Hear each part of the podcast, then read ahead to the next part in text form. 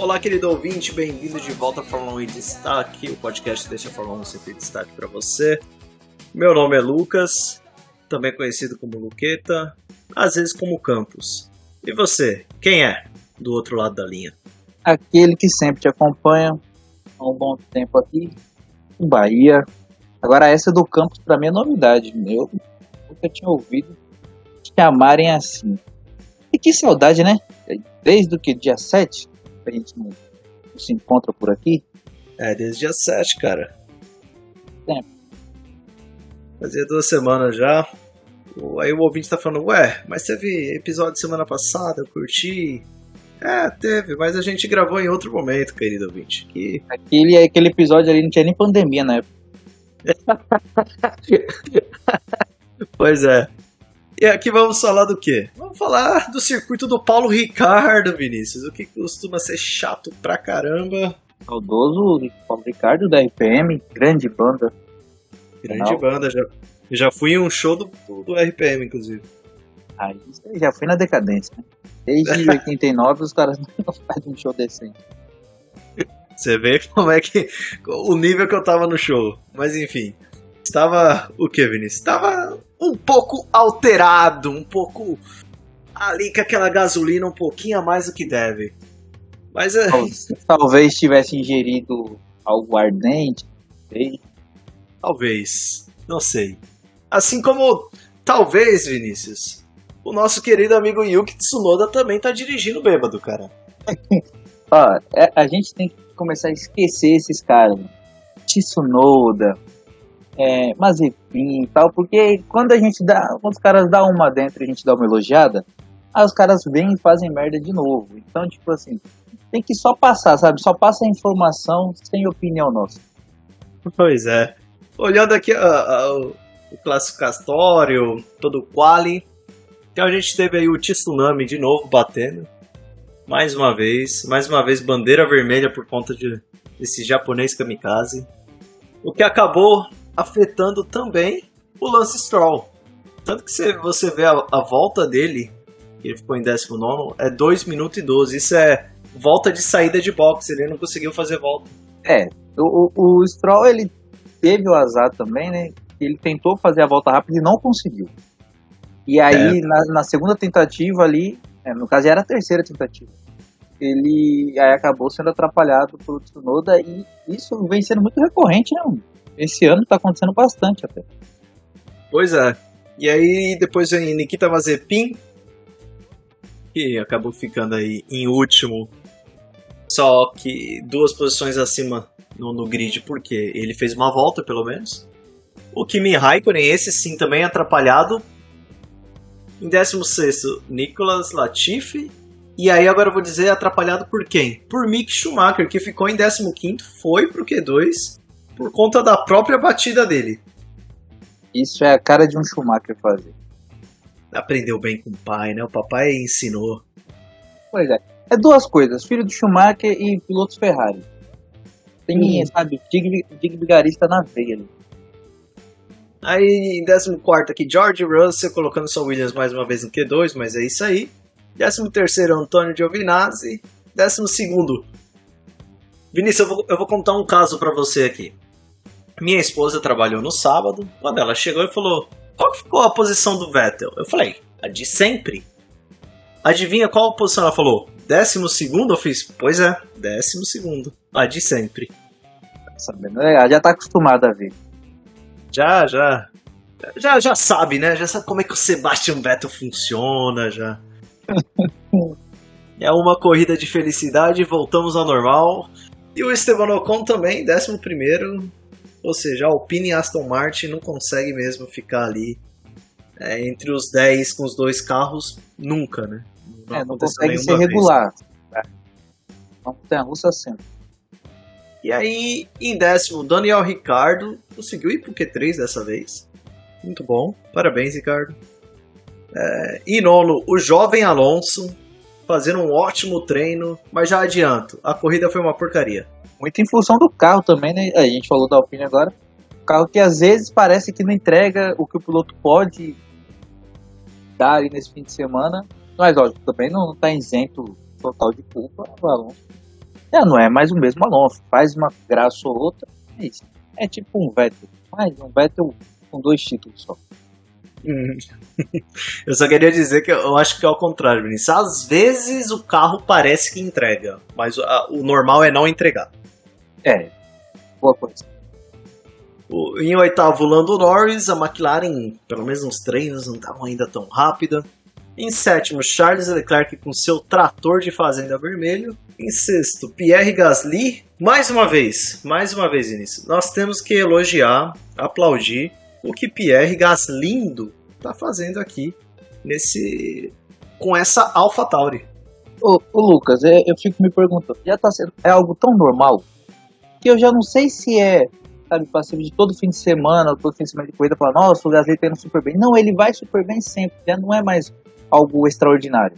É, é o mesmo que, que eu espero dele agora. É, a gente vai falar disso aí, de réguas, qual que é o nível aqui. Em breve a gente entra nesse assunto, Vinícius. Em quinto, então, a gente tem Carlos Sainz colocando outra Ferrari na frente do Leclerc até. E aí, o que antigamente poderíamos chamar de Santíssima Trindade, continuou inclusive. Verstappen em primeiro, Hamilton em segundo, Valtteri Bottas em terceiro. Mas agora a gente pode chamar de quarteto fantástico também, porque Sérgio Pérez engatou. É. Surgiu um segundo piloto decente da RBR, e a novidade é essa, é, porque o que vem a seguir é mais do mesmo. Já até estava curioso, assim, não falta porque não vinha acontecendo essa temporada frequência foi na toca. Mas que bom, né? Que, assim, pro bem da Fórmula 1, a, a RBR conseguiu um segundo piloto capaz de competir. Aí eu já abro uma aspas aqui, que o Gasly poderia ser esse piloto, mas teve aí certa, uma certa dificuldade com a própria equipe. Eu, eu acho que esse momento do Pérez, ele é uma junção, assim, da RBR entender que tudo que ela fez com os outros não deu certo e do piloto conseguir encaixar. Mas é, eu acho que passa muito mais por um amadurecimento da RBR, de tentar entender o segundo piloto, entender que ele tem que fazer o jogo de equipe, que eles têm que dar respaldo, assim como dá pro Max, porque simplesmente ah, o Pérez acordou e tal. Porque em condições normais, mano, depois das duas primeiras corridas aí, já tava se falando em ao bom de novo. Pelo amor de Deus, é. Quem é esse maluco aí? Fala pra mim que é interno. Não, eu também acho que o Pérez, ele, a experiência do Pérez é, difere ele de todos os outros, né? do Albon, do Gasly, do Kvyat. O Pérez já vinha aí com, agora acho que essa corrida 100, 198 da carreira do Pérez, né? Então já não é mais nenhum menino, né? Seguindo aqui, então a gente, como eu já falei, Valtteri Bottas em terceiro, Lewis Hamilton em segundo, a Mercedes costuma dominar o GP da França, mas o Max Verstappen mostrou desde os treinos livres que dava sim. O treino livre 2 ele já tinha feito a melhor volta. No, no Q1 ele também tinha ido bem. E assim, eu não me surpreendi muito com a pole do Max. Mostrou que estava ali para brincar, tava para descer pro play. E também a, a Red Bull tirou a, um pouquinho de asa ali, né? Deixou o carro um pouco mais molenga, vamos falar assim, para ganhar velocidade nas setas tendo menor arrasto. Então já vinha mostrando que ia ser rápido nas setas, mesmo ainda assim o motor Mercedes sendo mais potente. É, a Red Bull se encaixou, né, essa temporada, é, nesse nível de conseguir ter excelentes resultados na, na qualificação e manter esses resultados em corrida. É, ano passado acontecia muito para ter uma corrida excelente, mas um quali ruim, um quali bom e uma corrida que o carro não largava. Então eles conseguiram, e, e depois de ter errado no início, conseguiram, né, tipo, a questão de estratégia e tal, e às, vezes eles erravam a estratégia na, na sexta-feira. Jogo de pneu que ele saía para fazer o treino livre já era errado. Tava acontecendo isso, é, eles conseguiram se encaixar e agora, cara, é você olha para o campeonato, olha a situação, você começa, tipo, tá cedo, mas você já começa a vislumbrar ali uma quebra de hegemonia. É, parece que, parece que sim. E já indo para a corrida, Vinícius, eu queria já levantar um ponto, né, tipo, foi o único erro na corrida inteira, erro mesmo, foi o do Max, na primeira curva. É, que é um erro, mas também não é um erro assim né, todo dele. Tem uma série de fatores. É, você até tinha levantado na, durante a corrida. O, o pneu não aqueceu tão bem, ele tentou ir no limite, não conseguiu. Assim, configura um erro, ele perdeu a posição. Mas foi uma corrida muito limpa, mano. Tocadas muito limpas, uma excelente pilotagem. E o erro dele, enfim, como todo mundo já sabe, não vamos nos enganar, é, não custou, não custou muita coisa, não. Aqui, ó, você lembra quando você estava assistindo Stranger Things? Que tem o, o mundo invertido? então, esse aqui foi o mundo invertido do GP do Bahrein, cara. Exatamente. Sabe, foi é o GP do Bahrein na Riviera Francesa com escargot de comida. Cara, foi, foi uma corrida assim bem interessante, porque é exatamente isso que você falou, tipo, as tocadas muito limpas. Eu, por ter já um monte de bandeira vermelha nos treinos livres, no Q1, eu achei de verdade que ia ser uma corrida que ia ter safety car. Falei, vai ter. Se eu tivesse colocado meu dinheiro do agiota nisso, eu teria perdido todo o meu dinheiro. E agora estaríamos falando do funeral. Exatamente. Na verdade, eu ia ter que pedir dinheiro para outra agiota para pagar esse primeiro. e aí colocaria na, na corrida da semana que vem perderia de novo. Não sabemos ainda, vamos ver. e o Max foi, errou na primeira curva ali e tal. O Hamilton foi bem inteligente.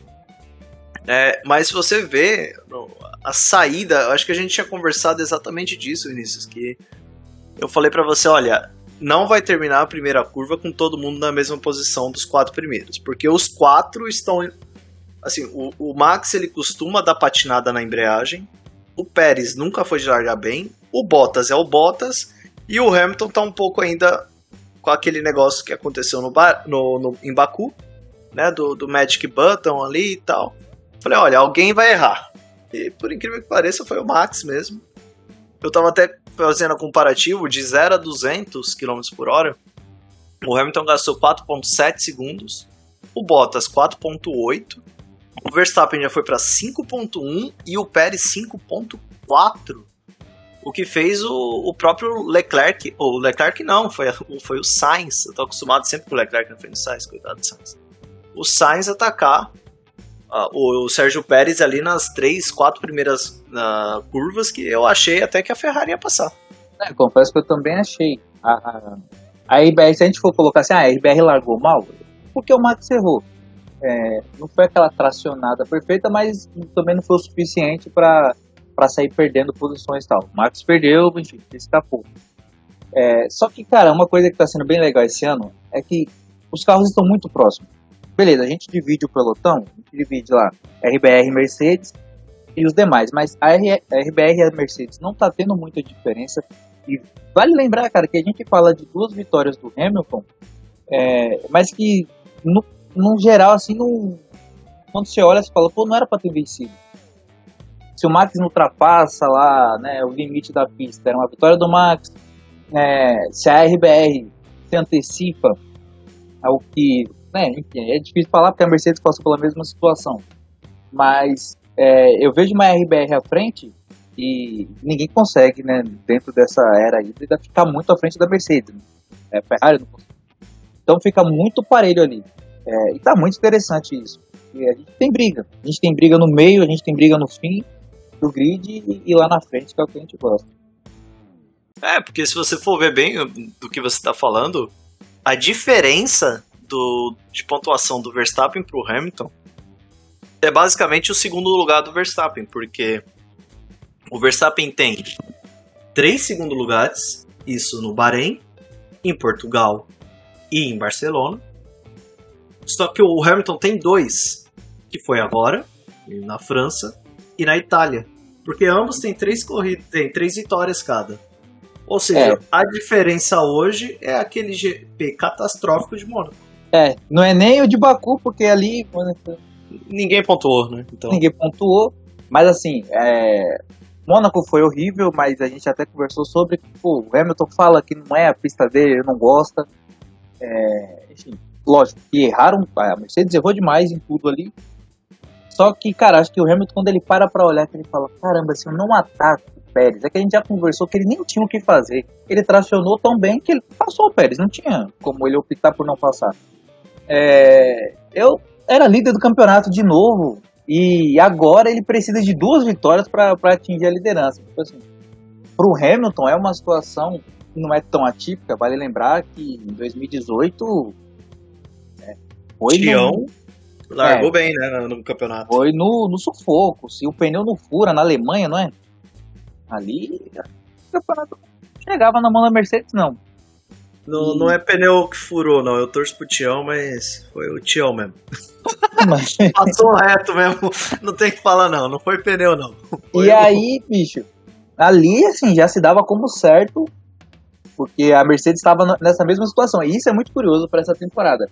A Mercedes vem de duas temporadas, assim, relaxada, e agora ele se, se vê na obrigação de competir de novo com alguém. E. E pra mim tá se sentindo pressionada. Não, com certeza, tá. Tem dúvida disso. É, a pressão, porque a RBR gosta desse combate, a RBR não é só na pista. Eles gostam da politicagem, sabe, da encheção de saco. Os caras querem incomodar a galera no almoço, no café da manhã, sabe? É, é o tipo. Eles vivem a Fórmula 1 intensamente. Os caras e... cara criam um grupo no, no, no zap pra ficar mandando meme, velho. É, então. Aí, quando a Mercedes. Só que assim, né? A gente tem que sempre ponderar ao criticar a Mercedes, porque não é toda equipe que faz o que fez. O Toto é um cara brilhante e tem o Hamilton, né? Então, assim, a gente fala e parece uma coisa tão longe. Ah, duas vitórias, de fato. Só que de repente a gente já pode estar falando aqui de o que, que o Max vai fazer para recuperar. Então, é, é, isso é o que traz para essa temporada tipo, tempero a mais. Existe um competidor à altura do heptacampeão. É, e torna a temporada sensacional. O, assim, duas vitórias com o Max ficando em segundo. Se o Max também tiver um fim de semana meio ruim, a abandonar com o Hamilton ganhando, aí o Hamilton volta tranquilamente a, a, a ponta, afinal são só 12 pontos aí de diferença na pontuação atual, que né, de 25, 18, 15, isso 12 pontos é muito parelho ali, se você for ver. Com primeiro e segundo são, são duas vitórias, mas se o Max ficar em quarto em uma corrida e o Hamilton ganhar, já passou. Difícil o, o Max ficar em quarto. É, faz tempo eu, que a gente vê ele em quarto, Eu vejo uma. Primeiro que o, o Pérez fatalmente estaria ali na frente e deixaria ele passar de algum jeito ou de outro, mas o, o Max vem num. A RBR vem com uma regularidade que agrada, né? Antes a gente sempre. Às vezes a RBR largava na pole e na primeira curva já estava em sétimo. O carro não saía do lugar. Esse ano eles estão muito bem, só que assim, né? De repente para, o cara tem duas semanas de folga e volta tudo aos avessos. É, a gente é. fala em suposições, mas muito mais com a torcida daquilo que a gente quer que aconteça, que é a disputa, do que de fato com assim, certeza da, dos fatos. É, eu tenho até um ponto para falar. É uma opinião um pouco polêmica. Mas. Polêmica! Polêmica! Ok, ok. No momento. No momento. Vamos lá, momento atual. Não tô dizendo todos os tempos. Não tô dizendo o mais habilidoso. Não tô dizendo nada disso. No momento atual. Para mim, o Max é o melhor piloto do grid. Entenda, agora, hoje, 21 de junho de 2021. O Max, no geral, é melhor que o Hamilton? Não. Tem caras que pode chegar no mesmo nível do Max? Tem. Lando Norris, Leclerc, Gasly, Russell. Mas no momento, nessa temporada, nessas sete corridas, seis corridas na verdade, né? Seis corridas. Cara, o Max vem se mostrando um piloto melhor. Até mesmo lá no, no Bahrein, ele acaba errando, passando por fora e perdendo a corrida, ele já, já tinha se mostrado, estava num ritmo diferente dos outros anos. Mas eu acho que esse é o ponto.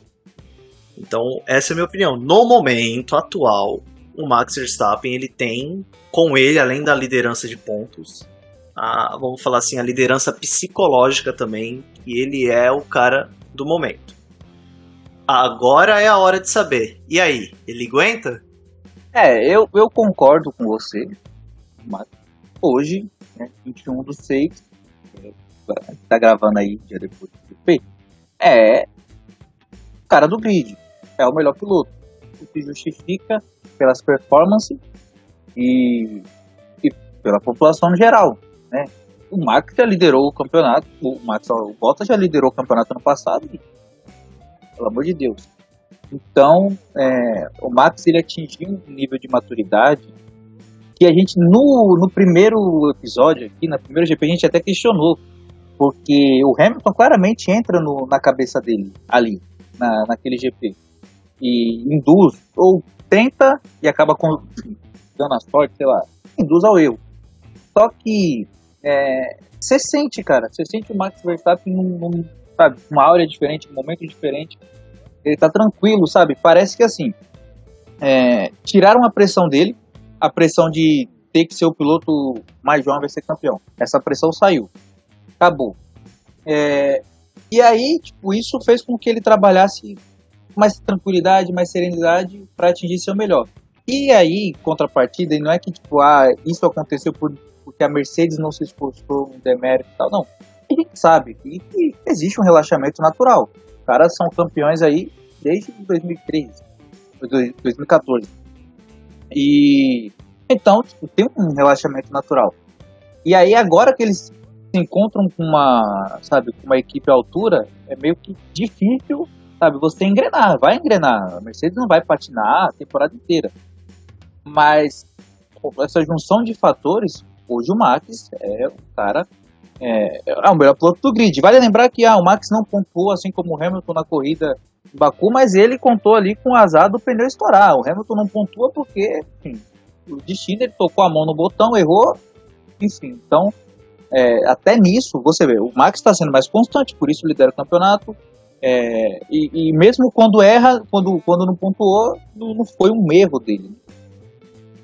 É, se você for ver, eu tava parando para pensar nisso. É, é, é, engraçado isso que eu vou dizer. Mas o Hamilton, mesmo errando um botão ali e tal, mais que não seja um erro consciente, né? Acaba sendo um erro. É, o Hamilton saiu até mais vencedor do que o Max de Baku. Porque se o Max não estoura o pneu, o Max tinha aberto 10 pontos do Hamilton, a mais do que já está hoje. Ou seja, a gente estaria falando de 22 pontos. Porque estava o Max em primeiro, Pérez em segundo e o Hamilton em terceiro. Então, assim, eu acho que o Hamilton até saiu mais vencedor, mesmo errando, ficando só 4 pontos ainda, do que o próprio Verstappen com o pneu estourado e o Hamilton errando depois. Sim, sim. Levando a conta dessa, desse último GP, de fato, é, traz no lucro o Hamilton. Mas assim, explicar isso para um heptacampeão é difícil. Porque Muito. na cabeça dele, ele só tá atrás porque ele errou ali em Baku. E porque a equipe foi muito mal na França, ou na, em Mônaco. É, assim, o pessoal, sabe, o Hamilton, às vezes ele dá umas exageradas ali na, nas críticas à equipe, a equipe e tal. Mas no último, nesse último GP, o rádio dele, ele até fala, tipo, ah, eu tinha falado com vocês sobre o ritmo e tal, mas depois ele fala, não, beleza, conseguimos bons pontos. Ele entende que o momento da Mercedes é inferior ao, ao da RBR. Então, assim, embora ele tenha né, esse lado, às vezes, de, pô, ah, mas a equipe fez isso, não era pra ter feito isso, era pra ter me ouvido e tal. Ele entende, você percebe isso, que ele entende que esse ano ele tem que correr atrás. Não, não vai ser fácil, vai vir de mão beijada, ele não vai ficar de boaça lá na frente. E é o Hamilton, né? A gente fica com esse, sempre com essa, com essa coisa. Assim, Pô, é o Hamilton. Ele consegue fazer coisas absurdas. E a gente pode falar. O que ele fez nesse último fim de semana foi sensacional, mano. O cara segurar aqueles pneus ali até o fim. É, aquilo que eu. É aquilo que a gente já conversou em outros episódios, né? O Hamilton, o Pérez e o Raikkonen são caras totalmente à parte quando se fala de cuidar dos pneus. São três caras assim que A mesma coisa aqui já nessa corrida. O Pérez fez quantas voltas com o mesmo pneu? 30? E eu acho que o Pérez fez a, fez a Mercedes acreditar que daria. Na verdade, o Vettel também, né? A, o Vettel, Tom Martin, eles rodaram bastante e a Mercedes acreditou que, que daria, mas aí contaram com, com Bottas e não dá para contar com Bottas. É, eu tô, tô, até tentando ver aqui, mas se eu não me engano foram 28 voltas com, o mesmo pneu do, do Pérez. O que faz ele fazer, né, só uma parada e essa, essa brincadeira do Pérez de estender mexeu com o psicológico da Mercedes, porque e aí? Porque se o Hamilton para de novo para colocar o pneu macio para responder o, o, Max, em algum momento ele ia estar tá atrás do Pérez. Então, tipo, o Pérez seria o Coringa para segurar o Hamilton. O Bottas, a mesma coisa. O Bottas ainda dava para talvez ficar em terceiros. Se parasse o Bottas antes, não se sabe se o Bottas ia ter ritmo para passar o Pérez e ficar em terceiro também, porque essa era a disputa. O Max e o, o Hamilton em primeiro, né, a disputa pelo primeiro lugar, e o Pérez e o Bottas a disputa pelo terceiro. Então, assim, é... o, o, Pérez foi o, a, a, pedra no sapato. Inclusive, o próprio Toto Wolff falou diz que o Pérez foi a pedra no sapato da estratégia da Mercedes. É, exato, porque ah, claro, o que foi feito pro Pérez foi claramente com a intenção de fazer o Max vencer a corrida. O Pérez sabe disso. Então, eles usaram muito bem. Só que eles também contam com um segundo piloto num momento muito bom de conseguir fazer exatamente o que precisa ser feito, de tirar do carro aqui precisa. O Bottas não, não consegue, não vem conseguindo fazer do outro lado. Então, esse jogo mental de estratégias, ele, ele é muito complicado. Porque fica, justamente ficou essa questão na Mercedes. A gente para o Bottas, mas o Bottas vai conseguir passar? Se parar o Hamilton, ele vai conseguir passar Pérez? O ritmo ali estava muito bem, estava muito diferente.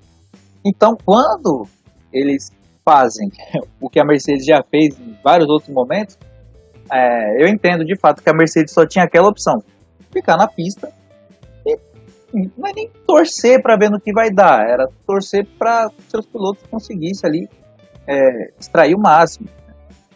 Fala do Hamilton. O Hamilton pergunta uma hora no rádio se ele podia imprimir um ritmo melhor. O pessoal fala que não. Mas quando o Max passa o Bottas, ele já estava imprimindo um ritmo melhor, ele consegue virar o mesmo tempo que o Max, ele com pneus já de muitas voltas duro e o Max com pneu um pouco mais novo, médio. Então, é, eles confiaram muito no da qualidade do Hamilton, mas também confiaram que o Bottas teria um lampejo assim de algo que ele já foi em algum momento. É que o Max também não podia destruir o pneu dele de, né, todo, né? Porque senão não chegava no fim. Mas esse era o ponto chave. O Max desgastar o seu pneu com Bottas, o que não aconteceu. Então, Vamos falar desse, desse caso. É, só falando o que o Wolf disse, né, o Toto, ele falou que eles não entenderam como o, o Max volta com o undercut na frente do Hamilton na primeira parada. Eles tinham 3 segundos de, de vantagem em cima do Verstappen e do nada o Hamilton parou. Ou o Verstappen parou e quando o Hamilton foi parar, voltou atrás. É a gente viu que foi o próprio pit lane do, do Hamilton que foi bem ruim, né? Foi ruim, é. E não foi nem a parada em si, da, né, a, a troca. Não, a parada foi 2.2, foi ótimo. Foi a, a, a, entrada dele, enfim, o, o, que é uma entrada bem complicada ali, e o Hamilton tem um trauma danado de, de entrar em box e sair também. Então, eles perderam tempo ali.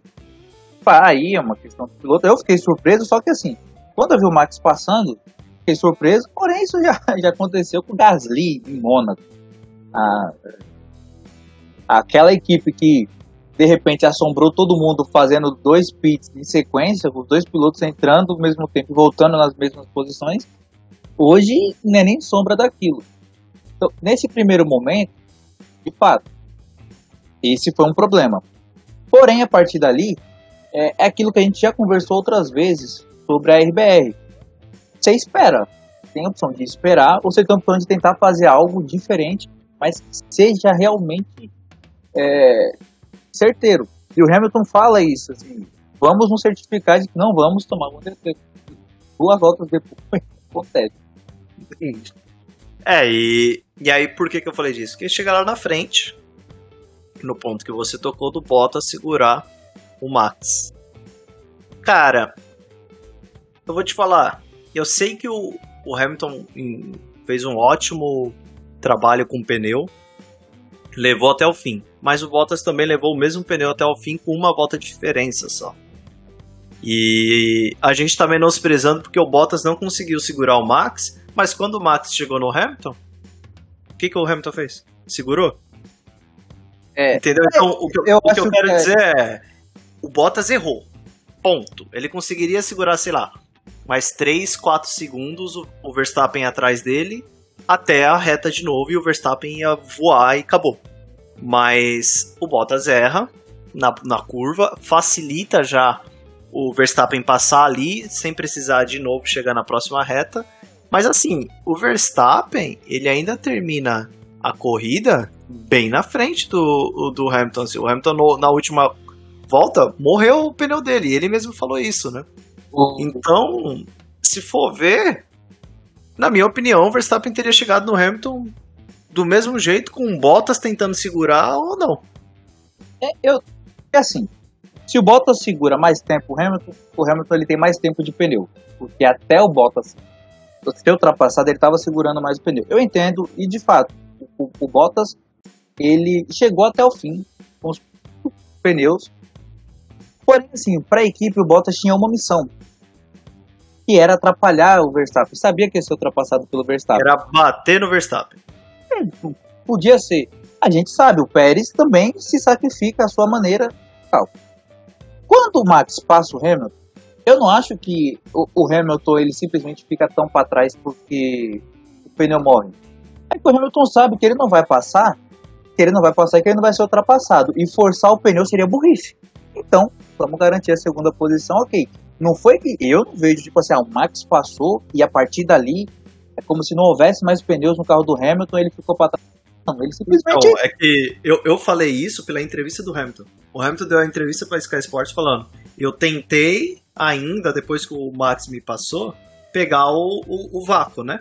Pra, Sim, isso aí ele tenta. Ir, só que ele falou, mas o meu carro já tinha acabado, o meu pneu não foi, eu não consegui mais é, colocar, imprimir o ritmo para seguir o Verstappen. Tanto que eu vi aqui, ó, o Hamilton termina 2.9 segundos atrás do Verstappen. Isso então, ele não assim, teria nem como fazer de fato o desgaste dos pneus. É que assim, se ele consegue, se ele consegue manter o ritmo que ele estava mantendo, é, eu estava inclusive olhando o gráfico, no final ali, no final mesmo, nas duas últimas. Antes da 50. Da, antes da última, da última volta, o Max estava andando mais ou menos 4 décimos mais rápido que o Hamilton. Só que o Max estava, lógico, um pneu mais macio, tal, mais novo, ao mesmo tempo mais macio, ou seja, também estava indo embora toda a vantagem do Max. Se o Hamilton consegue segurar, é, atrás do Max até a, a curva do, do box, ele ia abrir asa. Então é isso que o Hamilton tentou fazer. Mas ali ele mesmo já deu entrevista, ó, já era, o pneu morreu e não deu para fazer nada não. Então nessa... os pneus do Hamilton também nascem mortos, né? Primeira volta ah, ele reclama. Do, bono, my tires are dead. Ou seja, né? então assim, eu, eu essa minha opinião é em cima do que o Hamilton falou. Se ele tá blefando, se ele tá mentindo, aí eu. Bom, eu tô falando de acordo não, com. Não, não, não. Eu, eu não acho que ele tá blefando. Isso realmente acontece. Quando o Max passa, ele tenta pegar o vácuo, até encosta, até achei, nossa, ele vai dar o troco. Não aconteceu. Só que eu ainda sigo acreditando, pelo que eu vi, que beleza. Depois daquilo, ele não tinha mais o que fazer, ele já não tinha mais um ponto de ultrapassagem. Então, ele simplesmente mantém um ritmo para não ser ultrapassado, que também não seria. E vai, então, tipo assim, uma dois inteiro ainda, né? Sim. Mas assim, ah, os dois, o 2.9 segundos, não necessariamente é, tipo, ah, é a distância real, assim, porque o Hamilton levou, tentou até diminuir essa, essa vantagem. Não, eu acho que o Hamilton é inteligente bastante para saber que partir do momento que ele percebe que não vai ter condição de ultrapassar, ele não vai arriscar um pneu histórico. Ele vai ficar garantir a segunda posição. É, e aí nisso veio o Pérez, também passou o Bottas, é, com um pneu mais novo, mas também do mesmo composto, né? E assim, aí me, me encabula. Porque vai começar as minhas críticas à Mercedes. Primeiro, na minha opinião, a Mercedes esqueceu do Bottas de novo. Foi mais um GP que esqueceram dele. Igual fizeram em Baku lá, que ele poderia ter trocado o pneu, não trocaram. E aí ele virou peça fora do baralho, tipo, sendo ultrapassado por Giovinazzi, sendo porque tava com pneu gasto e todo mundo tinha trocado o pneu. Então, fizeram isso em Baku, ok, ele já não vinha fazer nenhuma corrida, tava em décimo. Episódio retrasado, todo mundo lembra que eu critiquei o Bottas por essa corrida no Baku, mas a Mercedes esqueceu dele. E na minha opinião, aqui esqueceram de novo, cara. Porque, ok, tomou a ultrapassagem do Pérez. Aí ele já lança o rádio pistola, já lavando a roupa suja no rádio, né? Falando, ó, eu disse que era para ser duas paradas, ninguém me ouve. Bom, é, é, complicado você ouvir quem também não tem moral, mas ok. Ele tem um ponto, ele conversou isso com a equipe provavelmente, eu não acompanhei o onboard dele no, no, no Fórmula 1 TV, então provavelmente durante a corrida ele falou isso também. E depois que o Pérez passa ele, acho que no mínimo que a Mercedes tinha que fazer é ok, Vamos tirar esse ponto extra do Verstappen, vamos ajudar o Hamilton e vamos ajudar o Bottas também no campeonato e ajudar a equipe com esse pontinho a mais. Porque do jeito que tá, a gente pode chegar lá na penúltima, na última corrida por um ponto, tranquilamente. E os caras não levaram o Bottas pro box porque, segundo o Toto Wolff, ele achou que o Sérgio Pérez ia tomar punição. Achismo, cara? Achismo? É. Bom. É complicado essa questão, porque assim é, duas paradas pro Bottas é garantia de que ele vai fazer alguma coisa? Não é. De fato, ele tem a seu favor o ponto dele ter falado isso. E quando, no, no meio do GP, quando a equipe fala com ele, é, que o Max informava a RBR que não ia chegar até o fim daquele jogo de pneus, ele, fala, ele falou, ele falou, olha, não, não dá, eu sei, eu tô vendo aqui, realmente não dá. É, só que, mano, é aquele lance, tipo assim, você olha pro Bottas na Mercedes, você vê que tem clima. Tipo, o Bottas ele teve atuações muito ruins, sem o dedo da equipe. Então é a sensação que dá é justamente isso, a equipe largou. Largou, sabe, beleza, aí a gente faz e dá, se você conseguir se sair bem, ótimo, ajuda a gente. Se não, também não vamos é, caçar por onde. Eu acho que, principalmente quando o, ele é ultrapassado, por um, ele erra tal, a gente sabia que ele ia ser ultrapassado, mas quando ele erra, Acho que ali, sabe, ali dentro. Ah, larga a mão, deixa pra lá. Só, só deixa, só esquece. Aí o argumento da punição é válido? É válido, mas não dá para trabalhar com, com achismo. Aí também agora a gente estaria aqui malhando o pau no Toto falando assim, ó. Tava claro que o Pérez saiu, tirou o Bottas da pista, e aí? O que aconteceu agora? Poderia então, mas esse é o meu ponto. Não tava claro que o Pérez saiu. Não, tipo, eu tô falando, se acontece a punição, se acontece a punição, a gente falaria isso. Então, ali no momento, e foi uma fração, foi muito foi pouco tempo para se definir. Então, assim, é, é uma culpa dos dois ali, na verdade. Se a Mercedes não quer, se a Mercedes quer simplesmente largar um segundo piloto, então não tenha como segundo piloto, troque, faça. A RBR faz isso muito bem. É, e o Bottas, cara, assim, lógico, ele tem todo o direito de reclamar, principalmente quando uma, uma ideia dele daria certo e a equipe não segue, pô, o Bottas ele precisa, sabe, fazer a equipe acreditar nele um pouco, mano. Porque nem ele acredita nele, cara. E aí a gente não, não fala nem dessa temporada. Vai lembrar lá do da Netflix o Bottas deprimente, cara. Dá, dá até vergonha. É, e eu quero, terminando essas minhas críticas à Mercedes de um modo geral, tipo, o Toto colocou a culpa no Bottas, na entrevista dele bem claro, falando: ah, o Bottas tinha que ter segurado. O Bottas lavou a roupa suja no rádio para todo mundo ouvir e ele disse pi, né, falando palavrão, tudo com a equipe, com o engenheiro.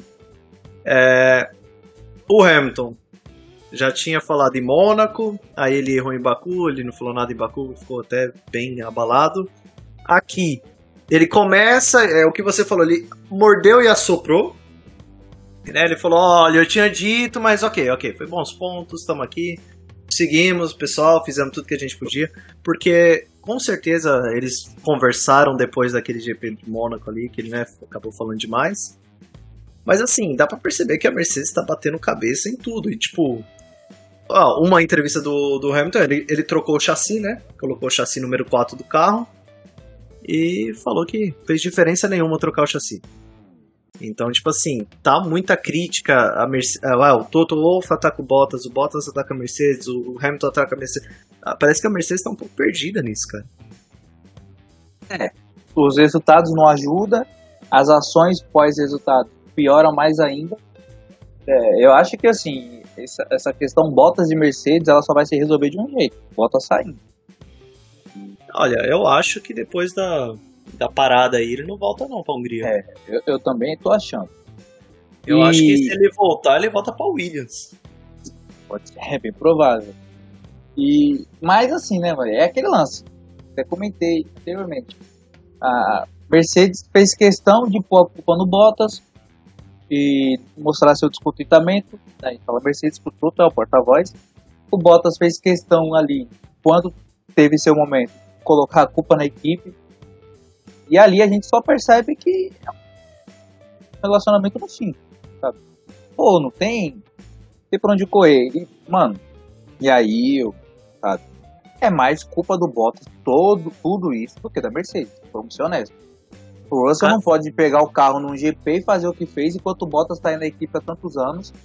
E, e então, enfim, tipo, é, hoje. Eu digo hoje... mais, Vinícius. Eu digo mais. O Russell não pode, com 1,87m, entrar no carro de um cara de 1,72m, ter que colocar sapatilha menor para caber dentro do carro, correr a corrida inteira no calor do Bahrein com o pé apertado e ainda assim ganhar do Bottas. Exatamente. Então, beleza, hoje o Toto no, no papel que ele tem na equipe, ele errou. Eu acho que ele errou nas atitudes dele. É, o cara também tá meio de saco cheio. Talvez ele esteja chutando pau da barraca já para dar indícios de que o Bottas vai lavrar ou fazer o Bottas pedir pra sair. Só que o Bottas se colocou nessa condição. Porque o Bottas ele começou a, a gritar pro mundo aí que ele podia fazer algo a mais que ele não mostrou capacidade de fazer. Então, assim, ele Bottas, sempre... O Bottas 2.0, que tinha achado a é... Fórmula ganhar do Hamilton. Ele sempre vem numa, sempre veio numa do tipo assim, ah, o Hamilton ganha porque a equipe prefere ele. É tipo isso. Ele já deixou isso entre linhas é, falado. Mas a gente sabe que não é isso. Então isso também desgasta muito lá dentro, sabe? E o Bottas, às vezes, claramente ele não quer fazer o jogo da equipe. Não queria fazer o jogo da equipe. Eu reclamava muito quando fazia o jogo da equipe. E aí, sim, lógico, a gente sabe entender os dois lados. Mas o Bottas hoje, ele não tem clima nenhum não tem também acho, hoje a capacidade de guiar o carro que ele tem. É, e já indo aqui para a parte final, eu queria falar de alguma, alguns pilotos específicos. E na verdade eu vou falar de uma equipe específica. O que, que aconteceu com a Ferrari, cara? Aí, é, mano, ridículo foi esse? É, assim, acho que é, é bom fazer o balanço, né? Porque a gente sabe que o Sainz é um ótimo piloto, o Leclerc é um piloto sensacional e que eles vieram pré-corrida interessante. Criava-se é, uma ideia. Largaram, largaram em quinto e sétimo, eu achei, né? Interessante, ok. Só que é aquilo que eu falo, Luquita. Igual eu falei do Tsunoda no início. A Ferrari faz um fim de semana bom, a gente já começa aqui a imaginar a Ferrari do Schumacher voando. E tem que ponderar, mano. Às vezes os caras consegue. Ah, então, mas pensa assim, o, o Sainz perdeu seis posições na corrida. Ele perdeu a posição pro Stroll. O Stroll que largou em último, passou é. o Sainz. Não, então, mas aí também. E o, é... e o Leclerc que largou em sétimo, terminou em décimo sexto. Perdeu nove posições na corrida. Não, o fim de semana foi catastrófico. Não tem nem como defender do tipo, ah, mas enfim, ah, tem o mérito do Ricardo, que uma excelente semana, tem o mérito do Stroll, e da Aston Martin, fazer o que ele costuma fazer quando sai mal, que é botar os caras para correr um bocado, para depois fazer as trocas, não tem desculpa. Só que, cara, é, essa é a Ferrari que a gente conversou lá atrás. Imaginou que seria uma Ferrari fraca. Então, assim, quando eu vejo esse resultado, para mim era o que eu esperava. Quando tem resultado bom, que me surpreende. Não, era o que eu esperava se eles tivessem largado mais atrás. O que eu tava esperando nessa corrida era o que, o que a Aston Martin fez, nono e décimo. Colocou o Vettel em nono, ganhou três posições. E o Stroll em décimo aí ganhou nove posições. E não, né? Então, tipo assim, nono e décimo seria Sainz e Leclerc, ok. Não, tinha, não tem o ritmo de corrida tão bom, ok. Mas décimo primeiro e décimo sexto, principalmente a do Leclerc, décimo sexto. E ele termina ainda a corrida, né, tipo, falando, cara, o que, que aconteceu? Essa corrida foi muito difícil, assim. Dá pra ver na voz dele até que ele tava cansado, tipo. Eu achei muito, muito ruim esse fim de semana. Eu não acho que você acha. Eu acho que você É. E assim, o Tsunoda também até conseguiu recuperar alguma coisa ali, né? Ficou em 13 terceiro. E o Raikkonen apagado a corrida inteira. Largou em 17 entre os brothers ali da, da Haas, cara. O Schumacher e o Mazepin, o Mazepin tá jogando dinheiro. E depois que o que o que o Mickey fica no vai pro Q2, com certeza ele pegou um caminhão de esterco, levou lá pra da, da Haas e falou, ó, dá um jeito aí, que esterco, né? A moeda dele é esterco. Falou, e aí o cara saiu botando propina em todo mundo pro Mazepin ter um desempenho igual possível do Schumacher. Como na pista ele não vai conseguir, né, talento, aí os caras dão uma enfraquecida ali no, no carro dele. Mas, cara, o Mazepin é, é curioso o caso de um cara que ele não tem noção nenhuma, né, velho, do que fazer na Fórmula 1. Não, eu, eu tô até falando isso também do Schumacher, porque assim, quando ele termina o, prêmio, o Grande Prêmio de, de Baku, e ele começa a reclamar no rádio. Aí o engenheiro fala assim: Sumi, depois a gente fala. Aí ele dá uma risadinha e faz sorry, tipo, é, é, beleza, Cais. Desculpa sabendo. aí, depois a gente fala. É, não, é que eu tava um pouco né, nervoso com a adrenalina da corrida. Ele já começa a se desculpar assim, muito estranho. Então. E o, o. Mas eu acho que é esse o ponto, sabe? O, papai Mazepin devia estar ali no box, escutando rádio e, cara. Enfim. É, não é bom mexer com o rosto, não. Não, não, não. Conseguiu mudar as cores da Haas, que é uma equipe americana. Fizeram uma bandeira russa ali. Imagina isso. Eu, eu já tinha até esquecido disso, já, ninguém nem lembra da eu já nem. Enfim. e eu quero, pra gente finalizar, Vinícius. Melhor piloto da corrida, quem Daniel Ricciardo. Tamo junto nessa. Ricardo. Ricardão fazendo uma bela e... corrida até que enfim. Embora eu só abra um parênteses aqui com aspas, o Hamilton fez é, aquela questão do sarrafo, né? Ele jogou o sarrafo lá em cima, então ninguém olha pro que ele fez como algo espetacular. Mas sim, foi algo grandioso que ele fez com os pneus, mas o Ricardo precisava, né, cara? A gente critica muito o Ricardo aqui, a gente torce pra McLaren, o pessoal já sabe. E a gente tem o Lando indo muito bem e o Ricardo não acompanhando tanto, mas o Ricardo ele lembrou ali seus tempos de RBR, piloto que freia dentro, foi, foi, bem legal ver ele. É, a ultrapassagem mais bonita do fim de semana para mim foi a dele em cima do Alonso. Não, sem dúvida. E como que fica o campeonato então, Vinícius? Verstappen em primeiro, 131 pontos, Hamilton em segundo com 119, Pérez em terceiro com 84. Em quarto, Lando Norris. E eu quero levantar o um ponto aqui pro Lando Norris. O Lando Norris é o único piloto que pontuou em todas as corridas esse ano. O Lando a gente já, já elogia ele aqui já há um tempo é, e sempre coloca ele como o futuro da Fórmula 1. E é. Tem. O, o Max Verstappen é realidade. É, o Leclerc já é realidade. O Leclerc na, na Ferrari, ali, com o motorzinho adulterado, já conseguia fazer uns estragos. Mas o Lando, cara, com o carro que ele tem, o Lando e o Gasly, com os equipamentos que ele tem, lógico, o Lando um pouco melhor, eles surpreendem muito com o que eles conseguem fazer aí fim de semana de semana. Sim, ele dessas seis corridas também, cinco, ele terminou no top 5. A única que ele não terminou foi no, em Barcelona, que ele ficou em oitavo. Então, assim, baita corrida, baita campeonato vem fazendo o Lando Norris. E com a Ferrari dando essa, essas presepada aí, a McLaren vai ficando um pouco mais consolidada aí com o terceiro lugar. Valtteri Bottas em quinto, com 59 pontos, ou seja, já está 17 pontos atrás do Lando Norris. É, em não dá pra acompanhar a equipe. Não. Em sexto, Leclerc também perdeu um bom, é, um bom terreno nesse, nessa corrida. Sétimo, Sainz, ou seja, as duas Ferrari, sexto sétimo. Pierre Gasly em oitavo. E aqui, começando a se achar, Daniel Ricciardo em nono. E o Tiãozinho, que nas últimas três corridas pontuou em todas. Décimo colocado.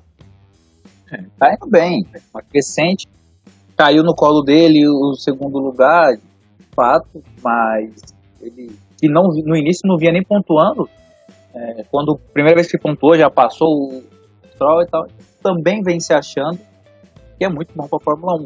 É aquilo que a gente fala, cara, tá muito parelho. Quando você olha, tipo, né, 10 voltas, 15 voltas, você vê que a diferença ali é de 2 segundos do primeiro para o segundo, e, e assim, não, não, fica muito mais que isso, com exceção a Haas ali que compete na, na F3. É, é, e, das sete corridas do Vettel, ele, ele conseguiu virar agora. Ele tem quatro classificações na frente do, do Stroll e quatro corridas também na frente do Stroll. Com três é, do Stroll. Eu, eu, não gosto assim de ah, colocar isso como um grande feito, que é deprimente, né? É um tetracampeão. Aí, cara, ficar feliz que ganhou do Stroll, porque foi porque dois. Ah, mas o, o Stroll, o Stroll tava na equipe já, o carro já, já tava mais acostumado. O Vettel te, teve toda a parte de adaptação também. É, mas, mas é o Vettel, né? Aí lembra sempre do Vettel aí com carinho, aí, tudo que ele já fez. É um pouco deprimente. Mas. Enfim. E aí, seguindo, Alonso, Ocon, as duas Alpines, Lance Stroll em 13º, Tsunoda 14º, Raikkonen e Giovinazzi com um ponto cada. E aí, ainda sem pontuar, George Russell, Schumacher, Nikita Mazepin, Nicolas Latifi. Por incrível que pareça, o Latifi consegue ser o último colocado desse campeonato. Eu, e eu vou fazer uma previsão aqui. O Russell ainda vai pontuar esse ano. É, precisa de uma corrida maluca, mas ele consegue. Não, ele vai pra Mercedes, acho. Ah, então tá bom. É. Caso pensado já. E aí já pensou o Bottas vai pra Williams ele pontua com a Williams? Ah, e aí, aí pode acabar o mundo. Não tem condição não. E no campeonato de construtores, é Red Bull em primeiro com 215 pontos, a Mercedes em segundo com 178. E aí pode entregar a taça já, hein? Ah, será? São quantos dá? 80, 20, 35, 37 pontos na frente. Temos mais quantos fins de semana pro, pro GP pra, pra parar? Aquela férias. Três. Três. Aí, nessas três, eles vão abrir todo ponto. Que pode pôr dois Hamilton na, na segunda parte que não tira. É. A McLaren em terceiro com 110 pontos e aí conseguiu abrir 16 pontos da Ferrari, que vem em quarto com 94. A Alpha Tauri em 45 pontos. A Aston Martin com 40, ou seja, a briga aqui do quinto lugar vai estar entre as duas. Em sétima, a Alpine tentando também entrar nessa briga aí. E oitava, a Alfa Romeo com dois pontinhos. Williams e Haas ainda sem pontuar. E assim, já temos corrida já no próximo fim de semana no GP da Estíria na Áustria e no outro também. Aí sim, o GP da Áustria, mas é o mesmo circuito, mesmo traçado. 2.0. É, é o GP da Áustria 2.0. E aí depois a gente tem Inglaterra, pausa pro verão. E aí voltamos já com a Hungria, Bélgica, Holanda, Itália, Rússia, Japão, Estados Unidos. E aí daí para frente eu já não sei na verdade, porque Estados Unidos, México e Brasil ainda é uma incógnita. Eu acredito que no Brasil não vai ter. É... Começaram a vender ingresso, cara. Que é o Brasil, né? Aqui funciona desse jeito. Vai chegar, vai, vai ser o GP virtual. E então, Vinícius, você tem alguma coisa para dizer para nossos caros ouvintes? Você preparou uma mensagem de amor, uma mensagem pro querido ouvinte dessa vez ou só vai ficar com tchau? Tchau, tô feliz aí de ter voltado, animado, três semanas seguidas corrida, Fórmula 1, então a gente vai se ver bastante, vai ter nem tempo de ter saudade. Então é isso. Não que dê tempo da gente sentir saudade, porque além da distância, né? Todo dia fica mandando mensagem um pro outro. É. Mas. E também, todo dia a gente fica falando de Fórmula 1. O cara ouvinte que acha que a gente desliga aqui o podcast e para de falar de Fórmula 1. Tem três coisas que a gente fala todo dia: mal do Bolsonaro, Fórmula 1 e futebol. Inclusive, quero dizer: Oi, Anitta, sou seu fã, viu? Brigadão. a Anitta deitou. Ai, ai. Pode retocar quando quiser, Anitta, fica tranquila. Porque o, os outros que ela citou ali não vai ter condição de ter retoque, não. Não, não. Vai, vai ter condição de nada. Vai. Trolha abaixo. então eu queria me despedir dos meus queridos ouvintes. Agradeço muito aí pelo carinho de vocês, pelo tempo concedido a gente, por deixar a gente entrar no seu dia a dia, na sua casa, no, no seu trabalho, no, no acompanhar vocês no transporte, no carro, não sei onde vocês escutam. E mandar um salve aí para todo mundo que comenta, que dá as respostas. E Vinícius, falar que antes da corrida aí da Áustria vai ter mais um quiz do F1 em destaque lá no Instagram, hein? Pois é. E vamos lá, pessoal, responder, torcer para que o, o nosso estagiário que faz não erre a pergunta e coloque a resposta errada. E eu que eu consiga aí um 100% que é vexatório. Eu vou começar a printar e postar pra vocês verem. Eu não entendo nada, não. O, o, o admin da, da conta errou ali um. Mas foi só uma, foi só uma questão, só uma. É, mas você nunca trouxe a público, então talvez um cidadão tenha errado e está até hoje sem saber a resposta certa. É, até hoje a resposta certa, gente, o, o Hamilton, pior, pior colocação dele antes do, do de Baku foi 14, tá? Não foi oitavo. É, porque. Imagina que. Nossa! O cara termina em 16, né? eu tô em oitavo. Ah, tá. Meu Deus. Enfim.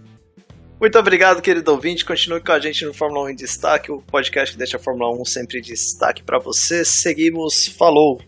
Ayrton Senna! Ayrton Senna vem! Vai, Lewis Hamilton! Hamilton, você é ridículo! Verstappen. Eles praticamente tocam rodas. Verstappen joga Leclerc.